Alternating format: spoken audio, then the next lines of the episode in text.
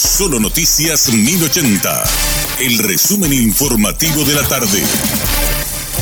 Hola, soy Richard Toñanes y este es el resumen informativo de la tarde. La Cámara de Diputados rechazó este miércoles el proyecto de ley que incluye como sujetos obligados a los clubes deportivos y las tabacaleras al control de la Secretaría de Prevención de Lavado de Dinero o Bienes CEPRELAB. Por su parte, el diputado Edgar Acosta habló con Radio Monumental y comentó cómo fue la sesión ordinaria de la Cámara de Diputados. Él mismo expresó que el Partido Colorado defiende negocios y no le importa la ciudadanía y el bienestar cuando tienen que proteger Siempre fue una cuestión de persecución, que no es necesario, que la tabacalera lo tributan mucho, o sea, siempre una cuestión, digamos, de como una persecución. Y yo le aclaro lo que le defendían hoy a Carter. Yo, entre paréntesis, aclaro un punto. Lo que pasó, más que nunca, el Partido Colorado defiende negocios. O sea, el Partido Colorado, los que manejan, no les importa la ciudadanía, el bienestar cuando tienen que proteger el negocio. No importa si es sucio, es blanco, es gris.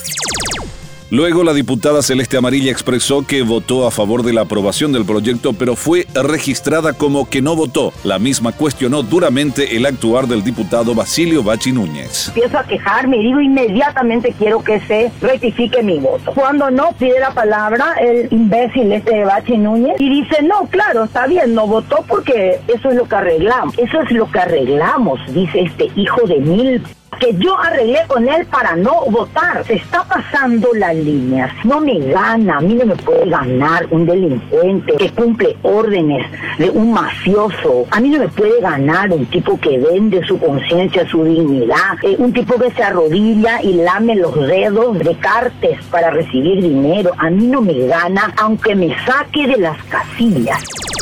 La policía y la fiscalía allanaron un inmueble ubicado dentro de la Reserva Natural Moisés Bertoni en Presidente Franco. Los intervinientes constataron el taponamiento de dos cauces hídricos y el derribo de varios árboles de diferentes especies nativas con el objetivo de realizar un camino a orillas del río Paraná. Según refieren los ocupantes de la comunidad, las personas que realizaron dicho trabajo serían contrabandistas. También en el lugar se encontró un tractor cuyos datos del propietario se desconoce.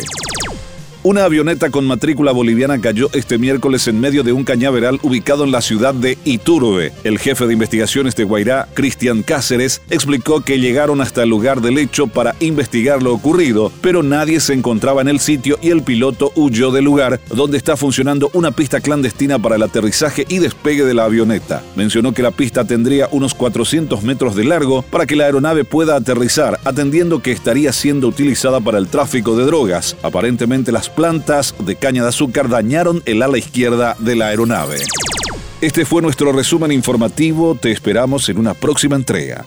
La información del día aquí, en Solo Noticias 1080.